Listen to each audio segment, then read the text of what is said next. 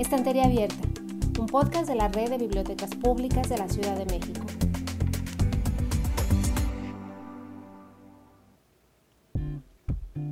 Hola, soy Rafael César y quiero darles la bienvenida a Estantería Abierta, un espacio para leer y conversar. Dedicamos nuestro tercer episodio a los poemas de la realidad secreta, en los que la poesía, más allá de las palabras y los textos que la sostienen, se revela como una manera de ver la vida. Conversamos con Claudia Gaete, poeta y mediadora de lectura, quien nos invita a mirar con detenimiento las pequeñas cosas y los objetos cotidianos, para descubrir ahí también el misterio de la unión y la fraternidad con todo lo que nos rodea.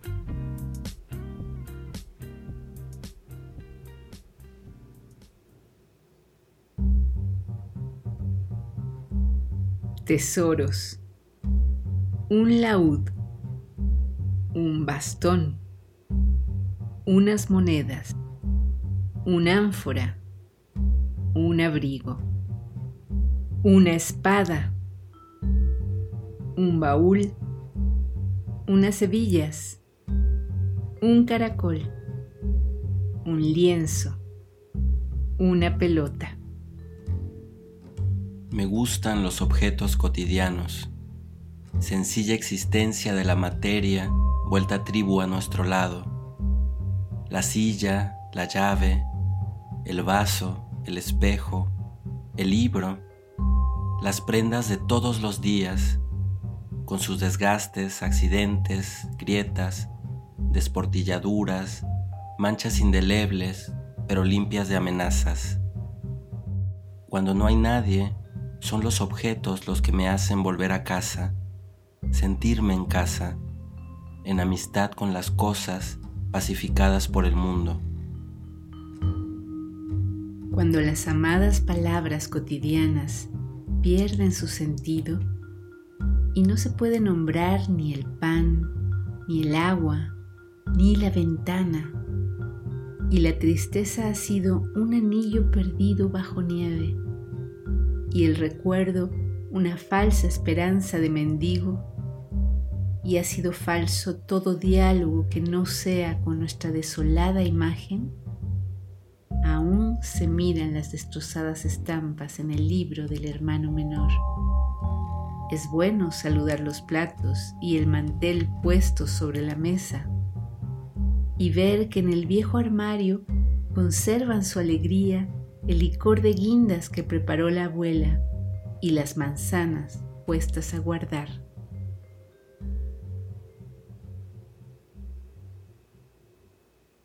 Bienvenida Claudia, muchas gracias por acompañarnos. Hola, qué gusto estar aquí Rafa contigo. Gracias por la invitación. Me gustaría que comenzáramos platicando sobre la poesía. Tú eres una persona que lee poesía, que escribe poesía y que también tiene la experiencia de fomentar la lectura de poesía. ¿Qué opinas, por ejemplo, de esta idea que se dice mucho, de que la poesía es muy difícil, que leer poesía es como una etapa que está en un, en un más allá muy lejano de los lectores? ¿Qué opinas de esta idea? Sí, es una idea muy común y es un impedimento para poder leer poesía y disfrutarla. Se piensa que la poesía se debe entender solo con la razón. La razón obviamente es muy importante para poder comprender textos, pero no es la única manera.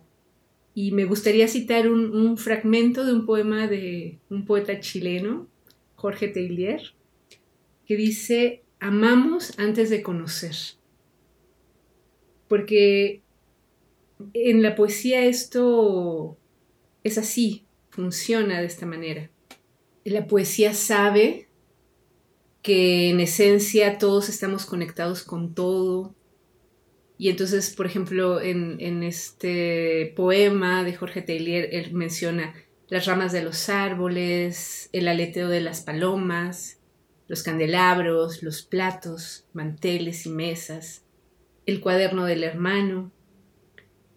Pero como no sabemos que estamos conectados entre todos y con todo, o bien lo hemos olvidado, pues llegan los poetas y nos lo recuerdan. Llega la poesía y nos lo recuerda. Este es un olvido que parece un no saber, pero el amor lo sabe. Y yo creo que por eso Jorge Taylor dice amamos antes de saber. Entonces el poeta o la poeta es uno que ama para volver a saber esa unión o para recordarla. Y eso es pasarla de nuevo por el corazón, recordarla, según la etimología de esta palabra. Pero ese amar no es solo a otra persona, no se limita al amor romántico, como muchas personas piensan. Ese prejuicio, ese es otro prejuicio, que la poesía solo trata del amor romántico. En realidad, el amor de un poeta es el amor a, las cosas, a todas las cosas. El amor de la poesía es en realidad un amor que nos muestra esa comunión con el mundo, con las cosas, con los pequeños detalles o también los grandes detalles. Y hay poetas que empiezan con las cosas cercanas, con los objetos, con el gato enroscado en la cocina, con el canto de los pájaros en la mañana, con esas pequeñas epifanías que tienen los días y que son justamente una manera de mostrarnos las conexiones, esas conexiones secretas, invisibles. Yo creo que la poesía eso hace, mostrar esas conexiones y para ello no necesitas siempre estar entendiendo con la razón. Tiene mucho que ver con dejar que la poesía con sus cadencias, con sus metáforas, con sus imágenes, nos recuerden a través de esas palabras unidas de manera extraña tal vez, esas conexiones que, hay entre todo, esas sincronías que hay en el mundo entre, entre el ser nuestro y el ser de las cosas y el ser de la naturaleza.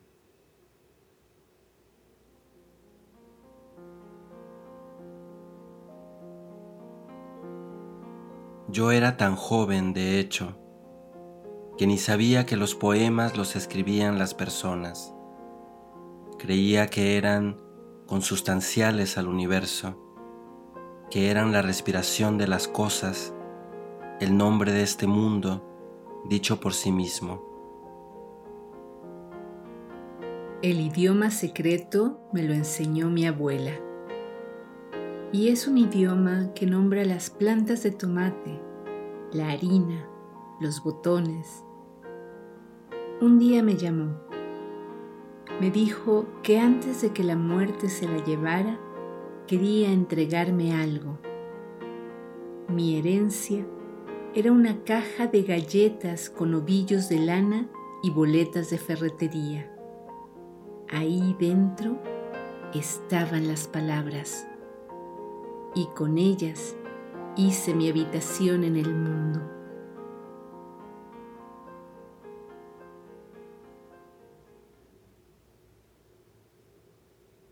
Creo que la poesía, el arte en general, busca comunicarnos algo, que puede ser este recordatorio, ¿no? De que no solo estamos aquí en el mundo pasando un rato, siendo exitosos, sino que hay otras, otras cosas de la experiencia humana que es importante mirar y recordar.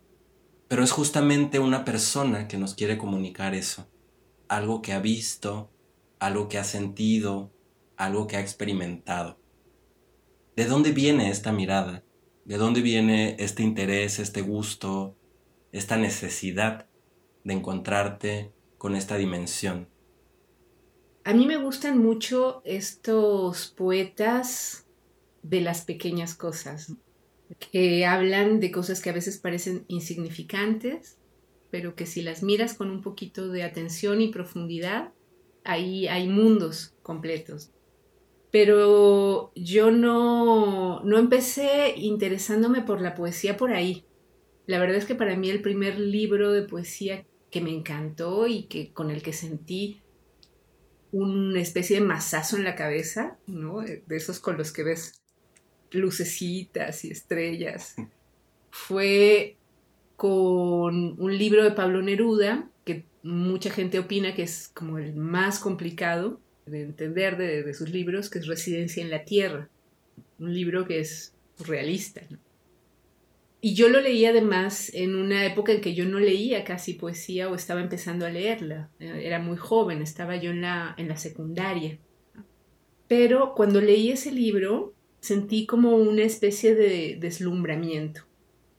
Para mí fue muy impactante saber que las palabras se podían utilizar de esa manera y que podían crear esas imágenes en la mente, esas, no sé, era, como, como si estuviera viendo ramas creciéndole a las palabras y flores creciéndole a las palabras y, y viento, ¿no? Moviéndose entre las palabras.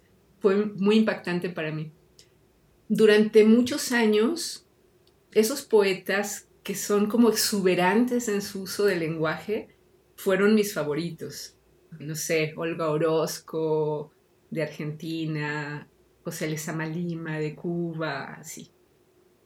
Pero me pasó que en un viaje, hace ya muchos años, a Chile, hubo ahí una, una experiencia de vida que me cambió un poquito la mirada y esa, ese cambio también cambió mi, mi interés en la poesía o mi interés en, ciertos poetas. Había yo ido antes a Chile, hace algunos años, en un viaje de trabajo y había tenido la oportunidad de conocer la Patagonia.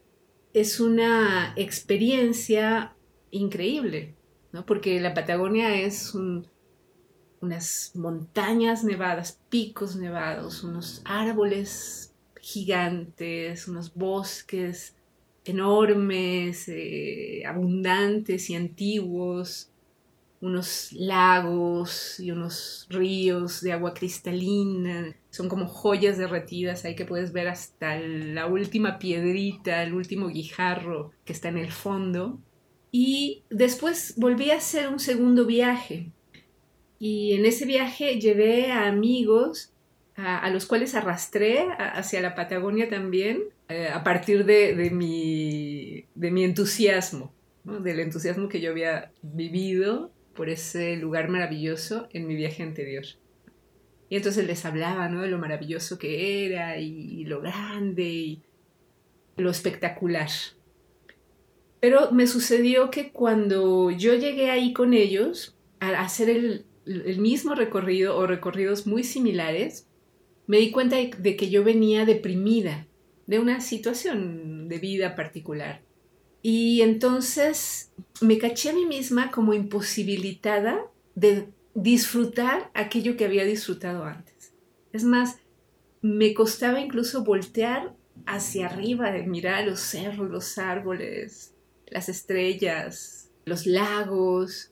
Andaba yo cabizbaja, pero así cabizbaja empecé a descubrir otro mundo que no había descubierto la vez anterior y que era justo el mundo de las pequeñas cosas. Entonces empecé a descubrir florecitas silvestres, hongos, pajaritos, insectos y mientras mis amigos iban disfrutando lo que yo había disfrutado en el viaje anterior, toda esa grandilocuencia de la naturaleza, yo tuve un viaje paralelo, distinto, en el que sí acabé disfrutando, pero eso pequeñito, que era lo que en ese momento mi corazón y mi psique podían ver, podían disfrutar. Y fue muy sanador para mí darme cuenta de la potencia de esa belleza, de lo pequeño. Y a partir de ese viaje, entonces me empecé a interesar en otro tipo de poesía donde esa exuberancia del lenguaje era menos presente. Eran palabras más sencillas, poetas que usaban palabras más sencillas, más cotidianas, más de los objetos de las casas, de la casita del perro destartalada. Entonces empecé a leer, por ejemplo, Eliseo Diego, que me encantó. descubrí los poetas cubanos, pues con Lezama Lima. Y de repente me decanté por Eliseo Diego Y ese tipo de poesía más, no sé cómo llamarla, más íntima, más del detalle, más de, de, de esos mundos más cotidianos, pero que en realidad lo que descubrí ahí es que a partir de eso pequeñito uno puede descubrir también la conexión con el todo, la conexión que hay, que subyace a todo. ¿no? Y a mí me, me, dice mucho esa poesía, ¿no? porque en realidad es una poesía que me ubica mucho en el presente, que me ayuda a ver que en realmente en esas pequeñas cositas está, pues está todo, está, está la vida, tal vez a cuentagotitas, pero está la belleza del mundo ahí. A donde voltees puedes ver eso. Poetas como Jorge Taylor me hacen sentir mucho eso. Me recuerdan esa, no sé, esa especie de consustanciación entre el ser de las cosas y el ser humano, de las cosas naturales y de las cosas que hace el ser humano también, que están imbuidas, llenas de, nosotros también, de, nuestra esencia. Y ese sentimiento que me da a mí esa poesía es un sentimiento de ternura. A veces puede ser de soledad y de melancolía, como esa sensación de paraíso perdido que subyace al mundo, pero sobre todo es, es la ternura. Y la ternura me parece una forma del amor, más sencilla, más del presente cotidiano, pero que trae ese misterio de la unión. Entonces, bueno, eso me ha pasado que con el tiempo, con la vida, mis gustos en poesía, mi interés en poesía se ha ido decantando por ahí y mi propia, mm, propia experiencia con, con, la escritura de poesía también, como que se ha ido limpiando de un intento que yo tuve de joven de pues imitar a esos poetas, ¿no? De, de la exuberancia que me encantan también, ¿no? Es, una vertiente hermosa.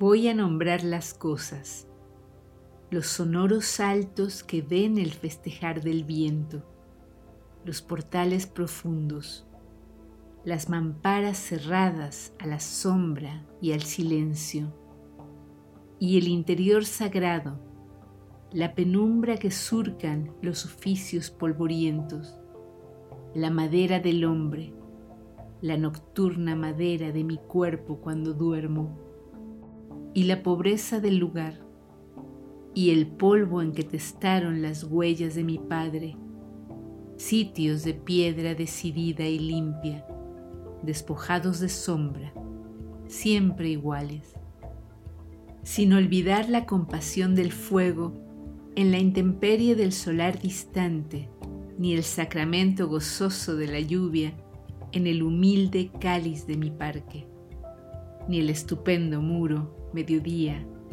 terso y añil e interminable.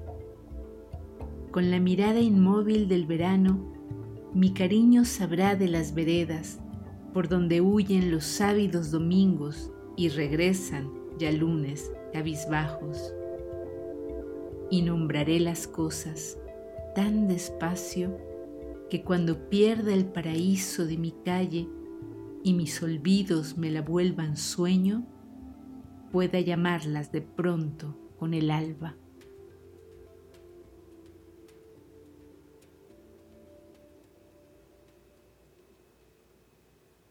Yo veo como dos componentes muy importantes. Una pues es la experiencia vital, la experiencia de la vida, lo que somos, lo que hacemos, dónde estamos, a dónde vamos, qué vemos.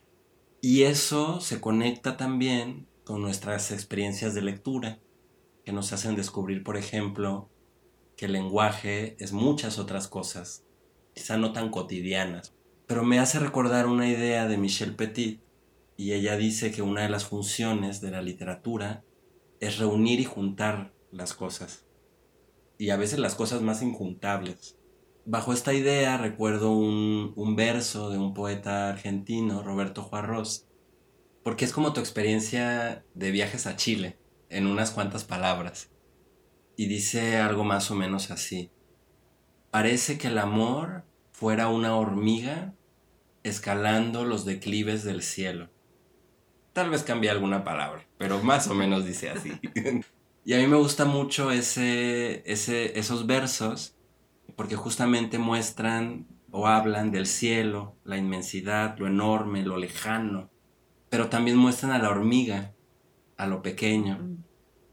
En este pequeño verso está como todo ahí reunido, las cosas más injuntables, el cielo y la hormiga. El amor como la hormiga escalando así, los declives del cielo, pues nunca va a pasar. No sé, como esta, esta que creo yo es una función de la poesía, que es deslumbrarnos.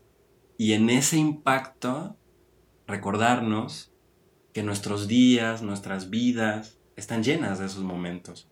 Lo que pasa es que no los notamos o los olvidamos o están como apagados o, estamos como medio dormidos mirando otras cosas.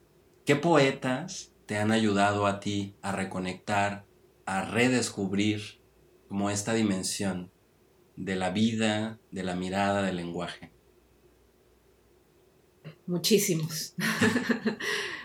no sé, de repente descubro poetas, sobre todo poetas a veces eh, extranjeros, que, no, no están en esta vertiente, digamos, de poesía de la que estoy hablando, pero son maravillosos también. Entonces eso, esos encuentros son a veces inesperados, pero por suerte constantes. Hay mucha poesía, mucha buena poesía en el mundo y, en América Latina a, a manos llenas.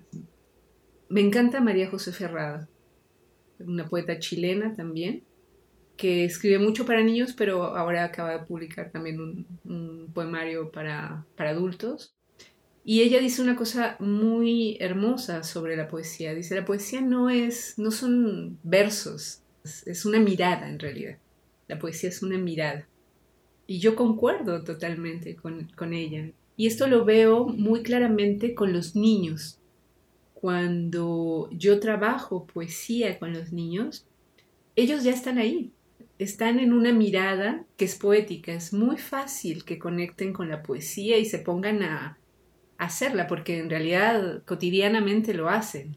Un niño puede ver un, un, un guacal y decir, ah, esa es una jaula de frutas, con la mayor naturalidad.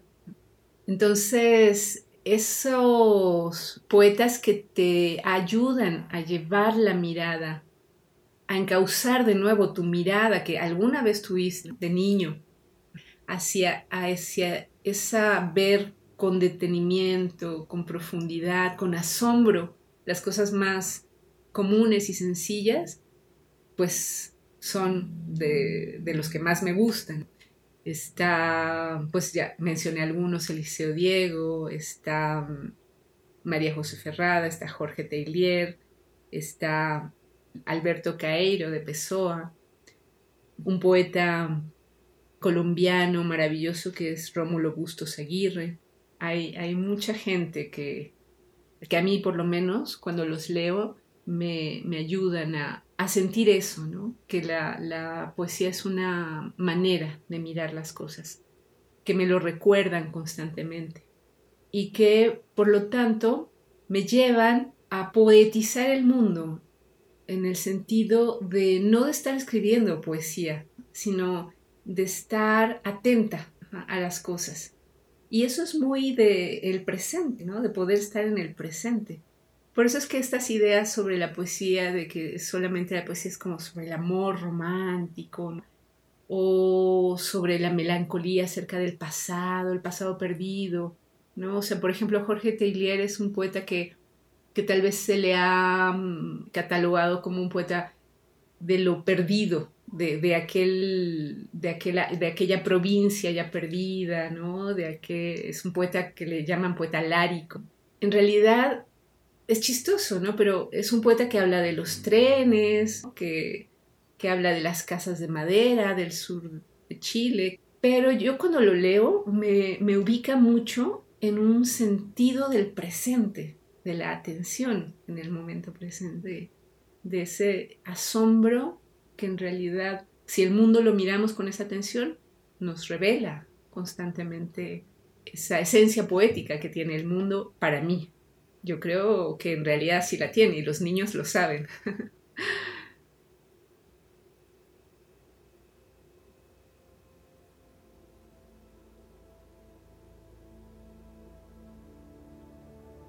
Tú sabías que la poesía debe ser usual como el cielo que nos desborda, que no significa nada si no permite a los hombres acercarse y conocerse. La poesía debe ser una moneda cotidiana y debe estar sobre todas las mesas como el canto de la jarra de vino que ilumina los caminos del domingo. Sabías que las ciudades son accidentes que no prevalecerán frente a los árboles, que la poesía no se pregona en las plazas ni se va a vender a los mercados a la moda, que no se escribe con saliva, con benzina, con muecas, ni el pobre humor de los que quieren llamar la atención con bromas de payasos pretenciosos, y que de nada sirven los grandes discursos tartamudos de los que no tienen nada que decir. La poesía es un respirar en paz para que los demás respiren. Un poema es un pan fresco, un cesto de mimbre. Un poema debe ser leído por amigos desconocidos en trenes que siempre se atrasan o bajo los castaños de las plazas aldeanas. Pocos saben aquí lo que es un poema. Pocos han puesto su cara al viento en medio de un trigal.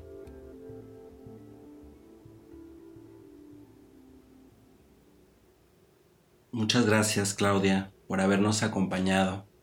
¿Quisieras leernos algún poema, algún fragmento para despedirnos? Sí, me encantaría leer justamente algo de Jorge Tellier, un fragmento de un poema que se llama Vimos llegar mañanas y me gustaría leerlo porque hay, hay una idea aquí, bueno, es una invitación tal vez a que todos nos sintamos artesanos de los días. Estos poetas de los que yo he hablado hablan mucho sobre los objetos cotidianos. Y estos objetos al final están llenos pues de la esencia de quien los construyó, de quien los fabricó, pero también de quien habitó con ellos. En ese sentido, todos tenemos nuestros objetos que atesoramos porque están imbuidos de historia para nosotros, de valor emocional o de un valor psíquico. Y ahora que, estamos en esta, situación, estamos mucho en nuestras casas y tenemos alrededor todos esos objetos que tal vez porque los vemos diario no, no les hacemos mucho caso. Este fragmento a mí me, me lleva a prender esa mirada de nuevo. Un gallo canta, mil gallos le responden. El tiempo entrega a los artesanos la greda de nuevos días. Y cuando salgamos de nuestro encierro, la lluvia encontrará caminos desconocidos para escribir de nuevo nuestra historia. Así es, todas las cosas se parecen a su sueño.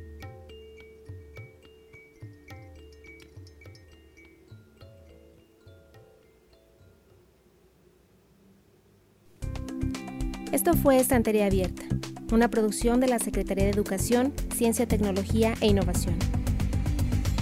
No te pierdas nuestro siguiente episodio. Nos encuentras en Anchor, podcast de Apple y Spotify.